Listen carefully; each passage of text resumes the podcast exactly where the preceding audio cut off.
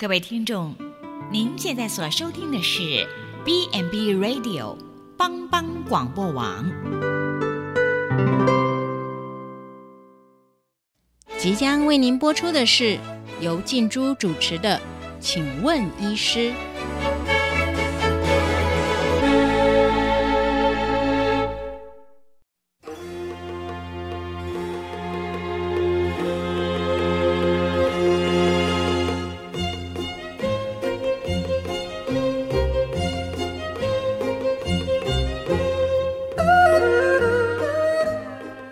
球的听众，大家好，欢迎收听帮帮广播网，请问医师节目，我是主持人静珠。秋冬呢是一个心肌梗塞发呃好发的季节，常常听到有些人呃在还没有准备的情况之下，哎突然就猝死哎。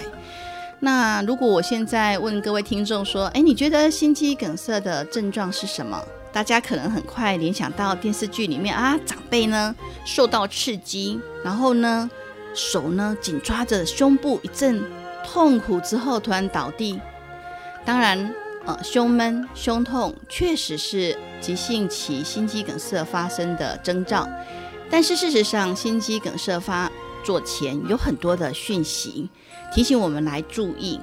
那心脏呢？呃，我们做一个比喻好了，它就好像我们身体的打血机，负责把血液送出到我们的呃身体的各个器官。那当然，心脏本身也是要血液的，所以呢，如果我们呃送血的管子塞住了，你觉得会怎么样？那当然就是没有办法把血液呃好好的输送到我们的身体的器官啦。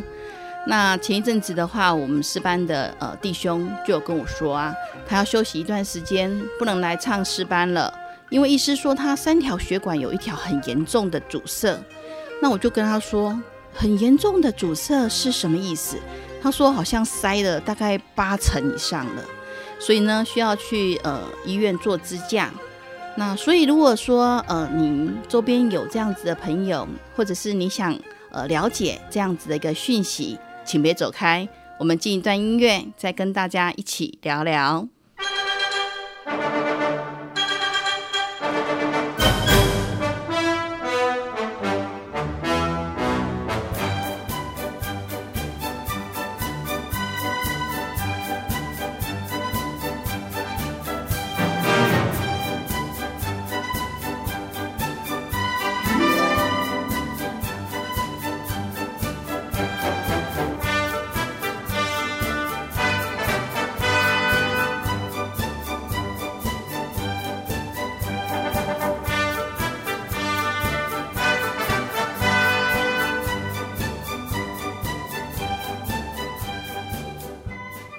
今天我们邀请到南投县普里基督教医院肖文志医师，请他来谈一谈心肌梗塞。那肖医师是高雄医学大学医学系毕业，在中山医学呃大学的附设医院完成完整的心脏内科专科医师训练。肖医师好，哎，主持人好，各位全球的观众大家好。哎，肖医师，我想请问这个心脏内科专科医师训练。跟我们一般的内科医师呃的训练有什么不一样？诶，首先的话，一般心脏内科的专科医师，他除了必须要完成呃有关所有内科的一个专科的一个训内科的一个训练之外呢，那另外的话呢，我们还必须训练做这个超音波的检查。那另外的话呢，还有这个心脏介入专科的训练，这当中呢就包括说像是心导管的检查啊，心导管的支架置放，以及这个心律不整啊，包括说呃心脏调节器的一个置放这些等等。那这个部分的话呢是比较呃介入性、侵入性的一些检查，这样子哎，大概跟一般的内科会有一些不一样。那所以这样子的训练需要很久的时间吗？一般来讲的话，如果平均的一个训练期间大概是两年到三年左右这样子，哎，哦，两年到三年是。那所以两年到三年的话，可以做很多的超音波检查了。哎，是没有错，嘿。所以你们有没有规定说，哎，要做多少的超音波检查才可以考这个心脏的内科专科医师啊？是这个是有的，嘿。一般来讲的话，我们的这个在做一个考试前的话呢，心脏的学会都会要求我们有一定的一个比例的心脏超音波的一个呃检查的一个个案数这样子，嘿。所以也要做有关于像你刚才提到说，哎，放呃心导管啦，做支架啦，然后放节律器，这些都是我们呃心脏内科的那个专科医师他一定要受的训练，而且还需要考试。哎，是的。那一般其实心脏科的医师呢，他除了去考心脏。内科专科的一个执照之外呢，那如果啊有志于从事这些有关于介入性的一些检查啊，包括我刚刚所提到的心脏这个导管的检查跟支架置放呢，他还必须再受一年期的训练，那去做去之后呢，去报考这个心脏介入专科的一个执照的一个考试，这样子嘿。哇，所以要完成这样子一个呃专科的训练，其实蛮呃。非常的严谨而且专业，那所以呢，我想要请问一下医师说哈，那呃，我们刚才有提到心肌梗塞这件事情，那心肌梗塞是什么啊？哎，是的，其实刚刚主持人已经有提到一些有关于心肌梗塞的一个概念哈。那事实上呢，我们刚刚有提到哈，我们的心脏呢就好像是一个一个帮浦，好，负责帮我们把血液呢打出去。那这些打出去的血液呢，会负责运输到我们身体的一个各个的一个器官，哦，去提供一个周边组织的一个养合的一个功能。那但是呢，我们的心脏呢，它也本身也是需要这个血液的供应。那我们的心脏的血液供应呢，主要是由三条呢主要的血管所所这个来供应这个养分这样子哎。那这三条血管呢，我们就把它叫做所谓的冠状啊动脉这样子嘿。冠状动脉哦。哎，是的，没有错嘿。那，哎，是那三条血管是哪三条啊？呃，这三条冠状动脉呢，分别是左前降支、左回旋支跟这个右冠状动脉。那这当中还有一些小的一些分支，那负责供应呢我们这个心脏的一个这个养分的一个血流这样子。那如果说像我那个呃十班的弟兄说什么塞住了，而且塞住了就一定要做支架吗？还是说像他刚说什么很严重？所以这个心肌梗塞不晓得它到底是会有什么样子呃的症状？呃，一般来讲的话，事实上呢，我们刚刚在引言的部分呢，其实也有提到哦，有一位这个呃弟兄啊，他好像呃有一个这个突然间的一个胸痛啊啊，十分的痛苦，那甚至呢啊甚至有一个倒地的一个状况这样子哎。那事实上呢，许多观众朋友、听众朋友呢，我们看到一些。电视节目啊，新闻画面，其实呢，也都常常会看到啊，某某名人呢，可能呢，突然间就是呃呃休克呃入岛这样子嘿。那所以呢，事实上呢，这个心肌梗塞呢，事实上呢，其实呢，也是蛮常发生在我们的这个生活周边这样子嘿。那一般呢，典型的心肌梗塞的话呢，呃，患者呢，就是会有这个突发性胸痛的这个症状这样子嘿。那大部分呢，这个症状呢，都是在剧烈，都是在一些活动的，这身体需要活动或者是运动的状态下呢，啊，比较容易会发作这样子诶。但事实上呢，有一些心肌梗塞呢，比较厉害的心肌梗塞，即便是在休息的时候呢，它也会发作啊，包括说晚上啊，睡觉的时候啊，或者是天气变化啊，变冷的时候啊，都会发作这样子诶。啊，病人呢会表现出呢呃明显的这个这个胸痛的一个症状，那甚至呢比较厉害的话呢，他会有这个冒冷汗啊，或者是觉得会呼吸喘的一个情况这样子哎，好，那如果运气比较不好的话呢，甚至会有突然间啊，因为我们的这个心脏的这个休克呢啊，导致说呢而失去意识，那需要被急救的一个情形这样子哎。那为什么会有心肌梗塞啊？呃，一般来讲的话呢，心肌梗塞的发生呢，就如同我们刚刚所说的哈，我们心脏呢有三条冠状动脉的血管这样子，嘿，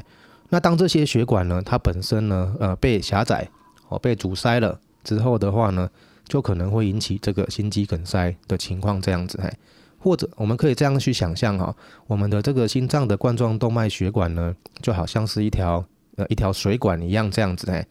那水管呢，在刚做好的时候呢，都是通畅的。但是呢，如果说呢，诶，慢慢的呢，水呃水流通过呢，啊呃，累积了一些淤泥啊，一些一些泥沙泥土啊，那堆积在这个管壁上面的话呢，哦，把这个水管呢给给狭窄，给阻塞住。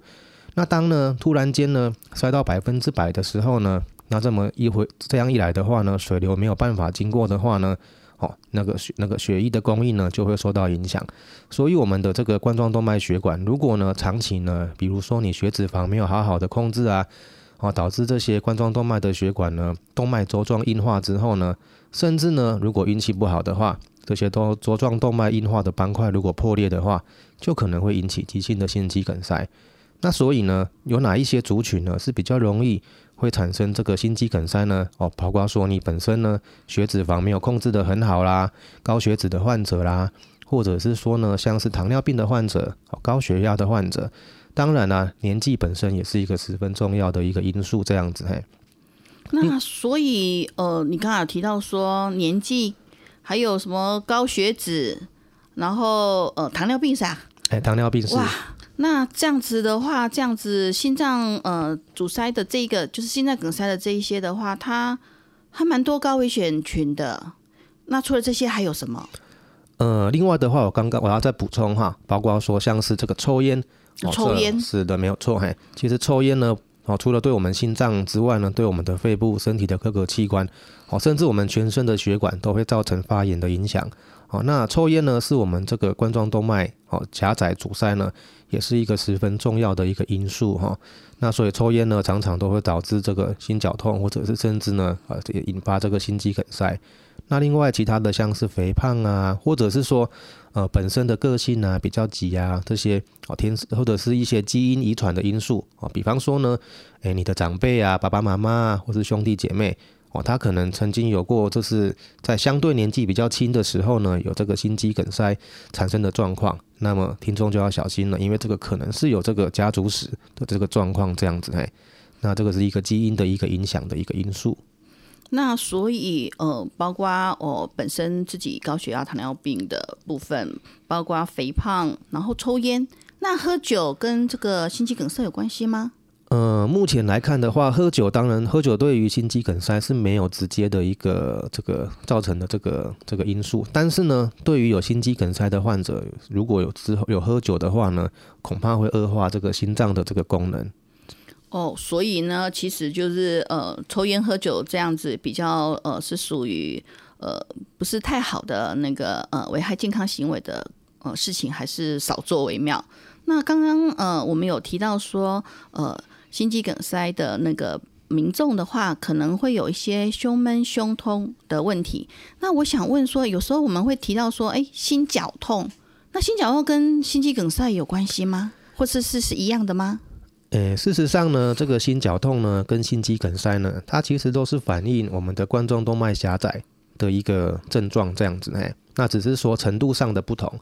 那事实上呢，一般的稳定，我们把它称作是稳定型的心绞痛呢，患者呢可能也会有胸痛、胸闷的状况，不过大部分呢都是在这个这个运动的时候或者是活动的时候才会发作。那发作起来的时间可能也不会太长。那另外的话呢，如果获得充分的休息的话呢，这些症状会恢复。但是如果当患者进展到心肌梗塞的话呢，啊，这意味着说呢，我们的冠状动脉狭窄。已经呢，直接造成了我们的心脏肌肉的坏死啊。事实上呢，梗塞两个字就代表说有这个坏死的意味在这样子哎。所以一旦这个心脏肌肉坏死的话呢，那患者呢，不管是在休息或是在运动的时候呢，哦，都会有这个胸痛、胸闷不舒服的症状。那甚至如果没有进一步处理的话呢，也会有会有生命的危险。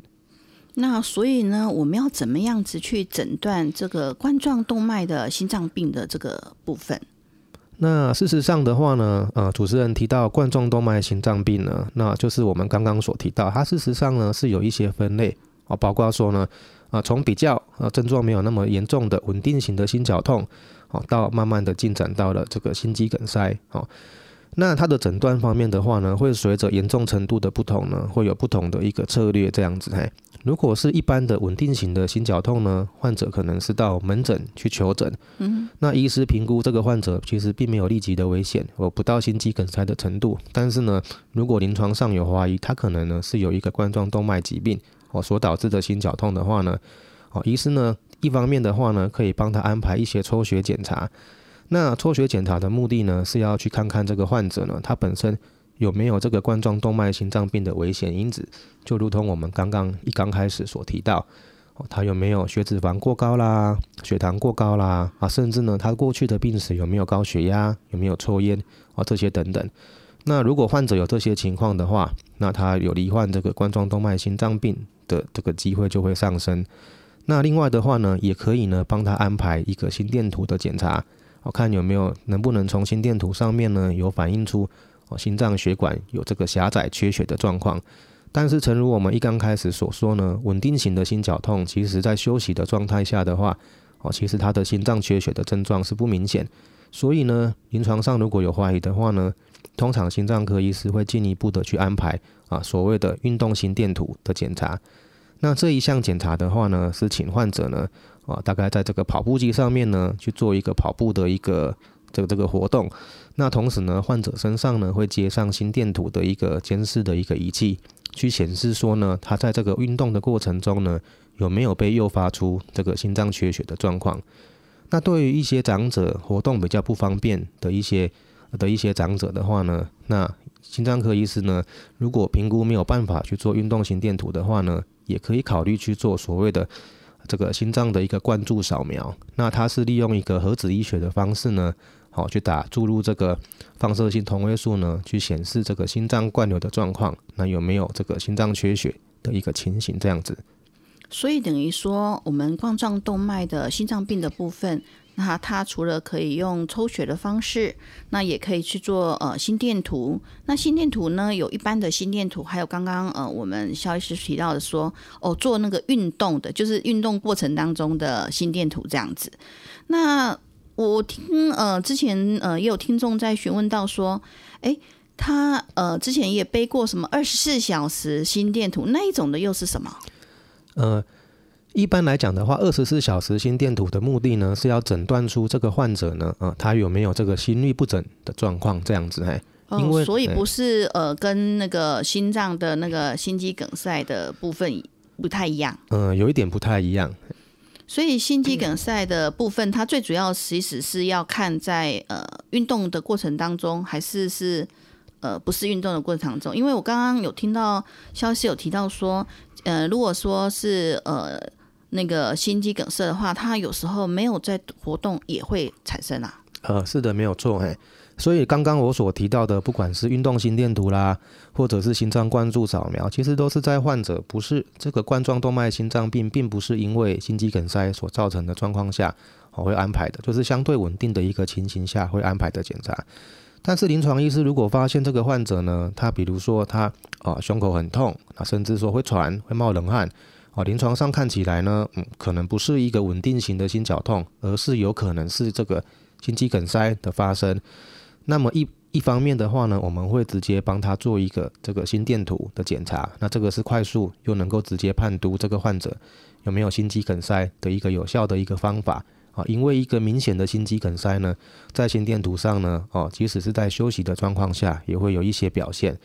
那另外的话呢，抽血的话呢，我们可以去抽所谓的心肌酵素。那心肌酵素呢？事实上就是反映这个患者呢啊心肌细胞呢啊坏死的一个程度这样子嘿，因为我们刚刚提到哦，心肌梗塞的一个特征就是说呢，它血管的狭窄呢已经引起了心脏肌肉的一个坏死。那所以呢，在这种状况下，通常患者的这个心肌酵素会上升。大部分的这个临床医师呢，依靠心电图。心肌酵素的变化以及临床症状的判断，哦，都能够几乎都能够准确的诊断出这个患者是不是有心肌梗塞的一个现象。所以其实呃，从肖医师跟我们的呃说明当中，我就可以发现到说，哎，其实冠状动脉的心脏病跟心肌梗塞，其实他们是有不一样程度的状况，它是需要做呃进一步的鉴别诊断的。那所以呢，呃，如果当呃听众有胸闷、胸痛的情形的时候，还是要赶快来找呃专科的医师呃做一些的判断。那我们先休息一下，进一段音乐。再跟大家啊继续来聊聊有关于呃心肌梗塞的一些治疗。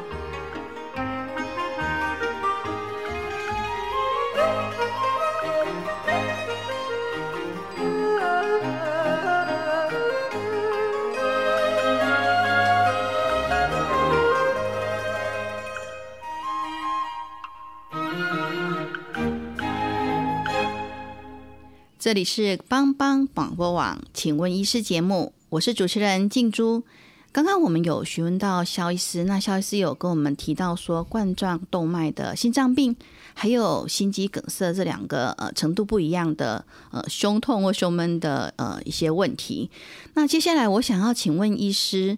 冠状动脉心脏病的呃治疗，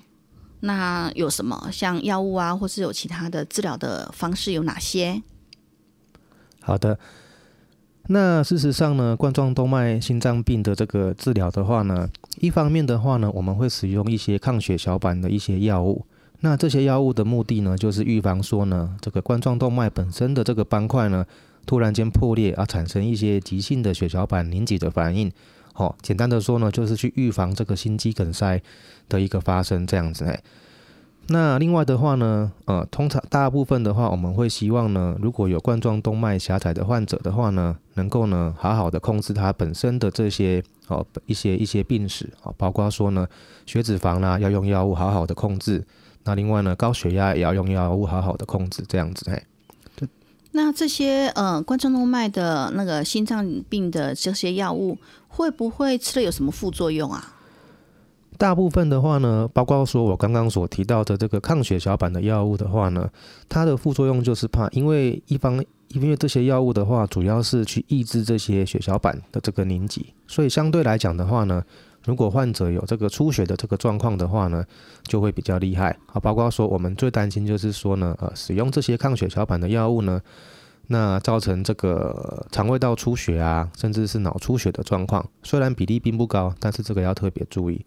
那临床上呢，有一些患者在使用这些抗血小板的药物呢，啊，有时候会说呢，诶，可能皮肤呢会有一些淤青，甚至呢刷牙的时候会有一些流血。但是大部分这些状况的话呢，临床医师都会认为还可以接受，只要不是太厉害，基本上呢还是会建议，如果有需要的话呢，继续使用这些抗血小板的药物。那刚刚提到说这个刷牙会流血的这件事，那所以我就想要询问到医师说，那如果说我本身状呃冠状动脉呃心脏病，然后我有吃一些呃抗呃血小板的这些药物，那如果说我要去看牙齿，那可能有拔牙的这个问题的时候，我我需要先跟医师提醒，还是说呃应该还好？嗯，我想这个的确是需要跟牙科的医师呢。呃，做一个沟通哈。事实上，门诊也常常会有患者呢，会有这样子的一个问题来询问哈。那所以呢，其实这个部分的话呢，我们要回归到这个患者本身的这个这个这个病史哈。事实上呢，如果说呢，你本身是因为呃检临床上面检查起来呢，有这个冠状动脉心脏病，那你呢使用这个抗血小板的药物呢去做预防，那么的确是可以在呃做这个拔牙的手术之前呢，啊是适当的呢把这个药物先停用。但是呢，如果你本身呢使用这些抗血小板的药物呢，啊，是因为你之前呢可能有一些冠状动脉心脏病，而且呢你也去放了支架，那放了支架后的话呢，我们最担心的就是说呢，刚放完支架不久会有支架血栓的问题，所以这个部分的话就必须跟心脏科医师讨论，那彼此呢去就是讨论一个比较适当哦，大概可以停药的一个时间点会比较好。哇，所以呢，其实如果说呃，当我们有呃，冠状动脉心脏病的时候呢，如果没有服用一些药物，那可能我们就需要去配搭呃其他的一些治疗时候要注意的事情。那我想请问医师说，那刚刚有提到说心肌梗塞的这个部分，那心肌梗塞的话也要有药物服用吗？呃，当然哈。那事实上呢，心肌梗塞服用的药物呢，可以分为啊急性心肌梗塞的时期，以及之后呢恢复期的一个阶，恢复期到慢性期的一个阶段。在急性期的时候呢，我们事实上呢，或除了抗血小板的药物呢，还会有包括静脉或是皮下打的这个抗凝血的这一些药物。那一样呢是加重这个病人呢，啊使他不要产生血小板凝集的一连串的一个后续的反应。那除了这些药物的话呢，还有许多在心脏科过去好几十年的一些临床实证医学哦，证明在这个阶段上面有用的药物，包括一些一些这个血管张力素的一些抑制这个转化酶的抑制剂啊等等，或者是像是一些乙型交感神经阻断剂这些药物等等，都会有帮助。所以呢，嗯，刚刚提到说心肌梗塞的药物的话，其实大家都是在呃。就是降低或者是预防呃整个血管塞住的一个呃机会吗？呃，没有错，哎。那我想问说，哈，刚刚也有提到说，哎，冠状动脉心脏病或者是说心肌梗塞的部分，那做心导管，这两个都需要做心导管吗？呃，事实上，如果我们先谈到一般所谓的稳定型的心绞痛、心绞痛这一个部分的冠状动脉心脏病的话呢，事实上就如同我刚刚所提到的，这个临床医师呢会帮患者安排所谓的运动心电图啊，或者是这个心脏的灌流扫描。那目前呢，针对这个运动心电图呢，或者是心脏灌流扫描的报告呢，如果一旦评估这些报告看起来呢，患者呢是有哦呃足够的这个狭窄的这个程度的话呢，临床医师就会判断这个患者可能需要去进一步接受这个心导管的检查。那如果呢，从这些报告上面看起来狭窄的程度不严重，可能只是轻微的话。那也有可能就是暂时用药物先治疗，之后再追踪症状。但是呢，一旦患者呢经过医师诊断呢是心肌梗塞的话，那么哦，绝大部分的患者都会被建议做心导管的检查，那甚至是后续的一个治疗这样子。那所以我们做了心导管的检查之后，我常常听到说，哎，做心导管然后要放支架。那哪些病人需要放支架？哪些病人不用放支架？呃，事实上呢，心导管检查呢，跟心导管的治疗呢，这个是一系列的一个过程啊。一般来讲，我们会先帮患者呢啊做心导管的检查。那检查的方式呢，包括我们会从手啊，或是从属膝部呢啊放置一个管鞘，然后用一个极细的导丝呢到心脏里面呢啊的血管去照相。那这个过程中呢，患者都是 清楚的，都是清醒的。那一旦检查起来呢，如果发现这个患者的血管呢有足够的狭窄程度啊，目前来讲的话呢，如果啊直径的狭窄程度呢超过七十 percent 以上的话呢，那我们认为这个是啊需要处理的一个啊做这个心导管治疗处理的这个血管。那所以呃，刚刚肖医师提到说，呃，我们会放一个那个就是心导管的检查的状况啦，可能从呃我们的属膝部或者是从我们的呃。锁骨，呃，那个，呃，桡哦，桡动脉哦，桡动脉，然后进去这样，这两个位置有什么不一样吗？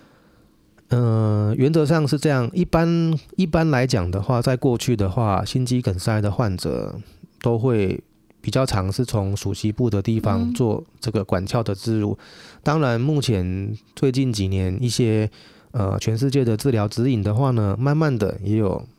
不是那么硬性的规定，或者是说从手的这个桡动脉做这样子的一个检查跟治疗也是被允许的。那两者的差别在于说，一方面呢是在患者术后的一个舒适的一个程度，因为如果经由属膝部去做这个检查的话呢，术后会有止血的问题，那患者必须平躺一段时间，那相对来讲这个是比较不舒服的。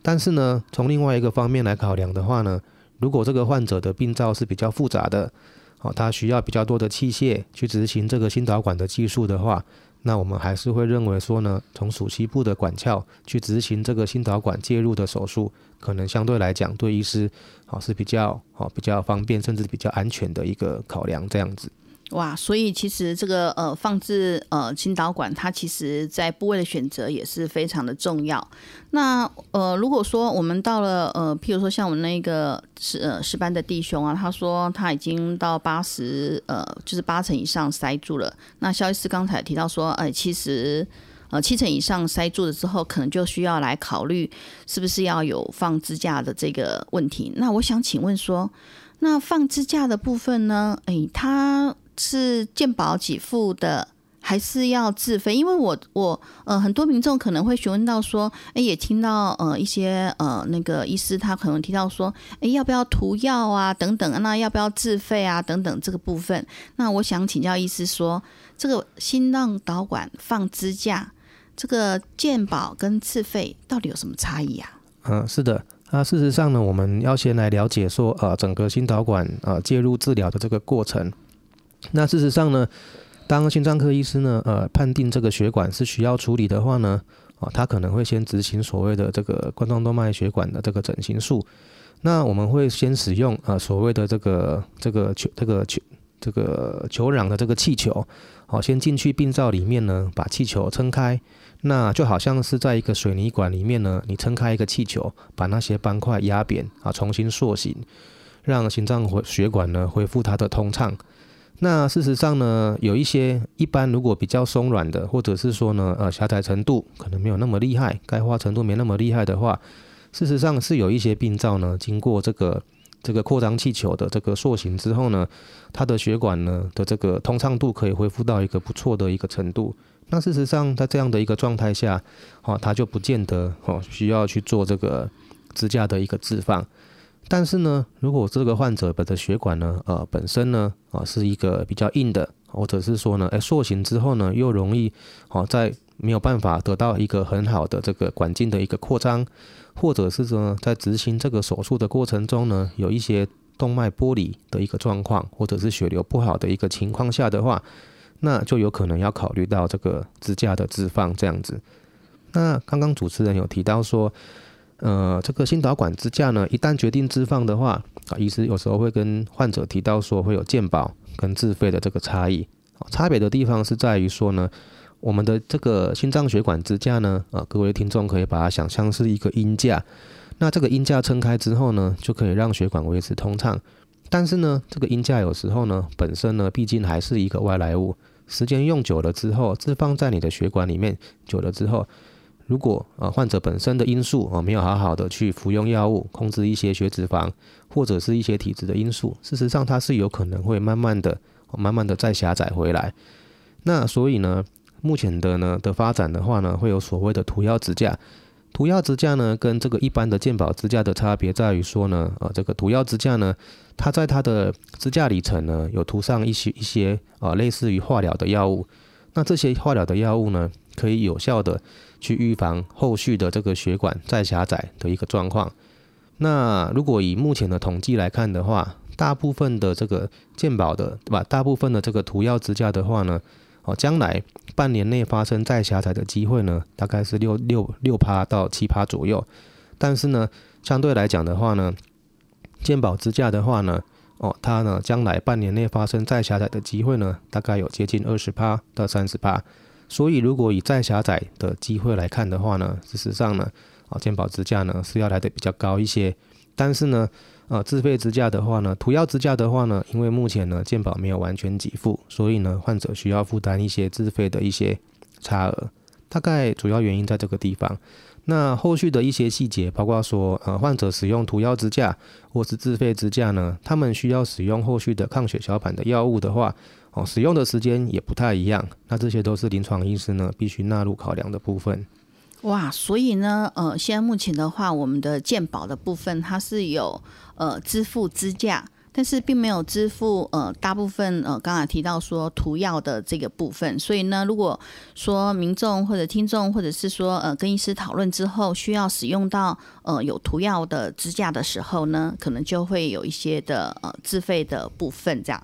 那刚刚肖医师有提到说呃再复发这件事情，那所以呃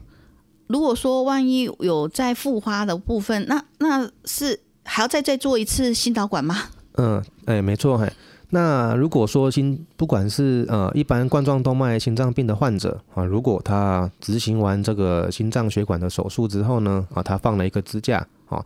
那事实上呢，将来如果没有好好的保养，也是可能会有再狭窄的这个风险。那所以呢，临床他必须要在这个心脏科的门诊呢，呃，定期的追踪，临床医师会判断这个患者的症状。哦，如果呢，患者在放置支架后呢，又再次的发生这个胸痛、胸闷、心绞痛的症状的话，那有可能临床医师就必须帮他安排我刚刚所提到的这个运动心电图，或者是心脏再灌流的扫描，哦，去评估是否有这个支架再狭窄，或者是有一些新的病灶产生的一个可能的情形。所以等于说，呃，除了说放了支架之后，并不是说啊，什么事情都不用再继续了，反而更要很注意的，呃，跟我们的那个专科医师，呃，来。呃，追踪呃整个我们的呃心脏血管的情形。那我想问一下，说那这样子的话，心肌梗塞呃之后呢？哎，它会有很多的并发症吗？嗯，是的。事实上，心肌梗塞的患者在做完紧急的这个心脏导管的治疗之后呢，哦，并不代表说呢，呃，就没有任何的风险。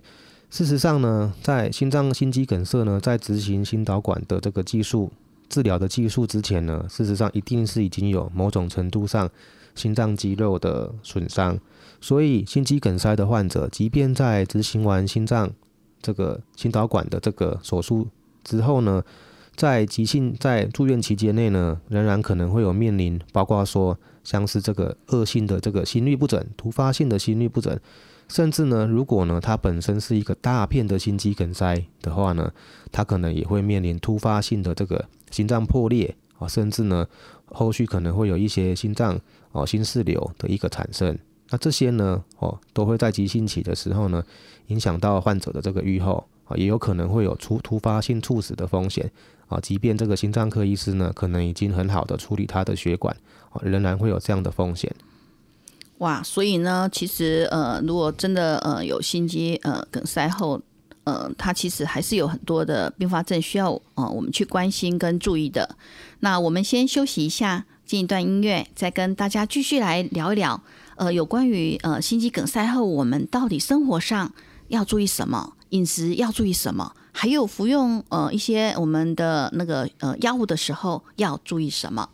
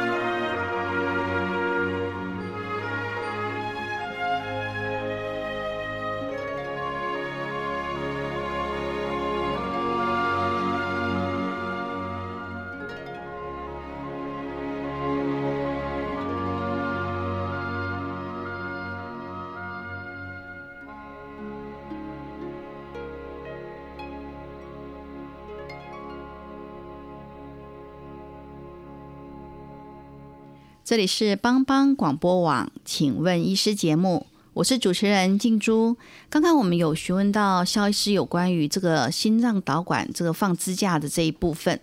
那我想询问说，那我如果说万一我们的那个嗯，就是心肌梗塞非常的严重，好像可能超过了八十甚至九十，或者几乎都快塞住了，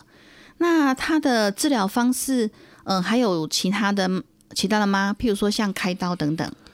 嗯，是的，没有错。那一般其实冠状动脉心脏病，如果说呢检查起来的话呢，啊，比如说啊这个血管呢实在是啊塞得太厉害了。我们刚刚有提到，我们的血管心脏的冠状动脉血管呢有三条啊，如果三条都塞得很厉害，或者是说呢有一些很广泛性的啊弥漫性的一些病灶，或者是说呢，诶，像是糖尿病的患者，有的时候呢他的血管不是很大条。那做这个心脏导管手术呢，有时候怕气球，有时候会有这个把血管撑破裂的风险等等这一些。那经过心脏内科医师跟外科医师的讨论的话，那某一些患者是可以选择考虑去做开刀。那所谓的开刀呢，就是所谓的这个呃心脏血管的绕道手术哦，可能可以用自己的这个身体的其他部位的血管呢，去接这个自己这个冠状动脉的血管啊，去做一个绕道。哦，所以呢，呃，其实就是说，呃，平常的呃生活作息其实要非常的注意。那所以我想，呃，请问医师说，那心肌梗塞后，呃，我们的日常生活到底要注意什么事情啊？呃，原则上第一个就是说，呃，心肌梗塞在刚刚心肌梗塞结束完之后呢，啊，如果出院之后呢，还是会建议呢患者先好好的这个休息，而且这个时候呢。患者通常会有一些呃管鞘啊、一些血管啊置入的一些伤口，虽然不大，可能还是要好好的休息。但是呢，等到这个时间慢慢过了之后呢，还是会建议患者呢，第一个可以开始呢啊从事一些简单的运动。那运动的强度呢，可以先从简单的基本的运动开始，可能一次五分钟、十分钟，那慢慢的增加这个运动的强度，哦增加患者本身的心肺功能。那另外的话呢？啊，就是说呢，呃，饮生活习生活方面呢，啊，这个情绪上呢，要尽量能够放轻松，哦，不要太过于这个紧张这样子。那除了生活的呃注意事项，呃，就是包括像说呃运动啊，呃休息啊，情绪的部分，那我们在饮食上面要注意什么？在饮食上面的话呢，啊，尽量要避免一些刺激性的一些呃饮食啊，包括说像是这个咖啡啊，啊酒精啊，啊茶叶啦。那另外呢，如果有抽烟的朋友呢，是一定要戒烟这样子哎。那另外的话呢，如果没有抽烟的朋友，也要避免这个啊这个二手烟的这个吸入。那另外的话呢，这个饮食方面的话呢，啊对于如果说呢，呃这个心肌梗塞后呢，有这个心衰竭的这个现象的话呢，对于盐分啊跟水分的摄取呢，恐怕也是必须要啊多加注意这样子。那除了饮饮食生活。那刚刚我们有提到说，如果说譬如说我们有自费，然后使用了一些呃心血管的一些就是抗抗凝血的一些药物的部分，那这些的话，我我们在日常生活要注意什么？呃，事实上呢，这些这些抗血小板的药物的话呢，主要的目的呢啊，就是预防这个啊再次发生心肌梗塞啊，发生这个血栓的产生。那我事实上有遇过蛮多，就是这些啊长辈们呢，因为对这个心肌梗塞啊会很担心啊，所以呢呃可能小孩子也很孝顺，他会说，哎，不然我帮你买一些啊通惠罗的这些啊油啊这样子。那事实上呢，这个部分的话，恐怕是要特别哈注意，因为呢呃这个心脏科的医师呢，在门诊可能已经有为患者呢呃使用这个抗血小板的药物。那如果所以如果患者呢呃或者是家属呢呃自行呢啊使用一些。啊，比方说啊，所谓的诶通惠螺的这些油啊啦，或者是包括像是一些呃银杏啊这些哦，本身呢可能对凝血功能会有这个影响的这个药物的话呢，哦恐怕会加强这些抗血小板的这些药物的这个效果。那最最糟糕就是怕说啊，会因此呢造成一些啊出血的状况啊，比如说肠胃道出血啦啊等等。那一旦发生这些出血的状况的话，那临床医师可能就必须把所有的药物都停掉。那这样子的话呢，不但会使这个患者呢啊再次暴露在这个心肌梗塞啊心脏血管啊血栓产生的这个风险当中，那大量的出血呢啊恐怕也会影响到这个患者啊本身的这个生命安全。所以呢啊如果呢呃就是啊各位听众如果有这样的一个状况的话，那事实上呢，不管是啊有一些保健食品的使用啦，或者是一些啊中草药的这些使用啦，啊都会建议啊，可能最好是跟心脏科的医师啊做一个好好的讨论评估呢，到底适不适合使用这样子。嗯，确实，哇，这个呃，因为呃。包括像一些健康食品啊，像一些呃中草药的部分，呃，确实跟呃西药的部分真的要好好的来配搭，不然的话，如果自己服用的话，那可能说不定会有一些加成或者是拮抗的问题，而自己不自知。所以呢，呃，正确的呃药物使用，定期的追踪，控制好血压。保持呃心情的放松，那当然呃呃注意我们的休息睡眠，那很重要的就是要戒烟，然后避免二手烟，减少我们喝酒，控制体重。那今天非常感谢我们肖医师来到我们当中，给我们这么多有关于呃心肌梗塞的宝贵知识。那我们谢谢肖医师。啊，谢谢各位听众。那如果你对我们的节目有兴趣，欢迎锁定由帮帮广播网直播的《请问医师》。感谢全球听众收听，我们下周空中见，拜拜。送你一份爱的礼物，我祝你幸福。无论你在何时，或是在何处。莫忘了我的祝福。人生的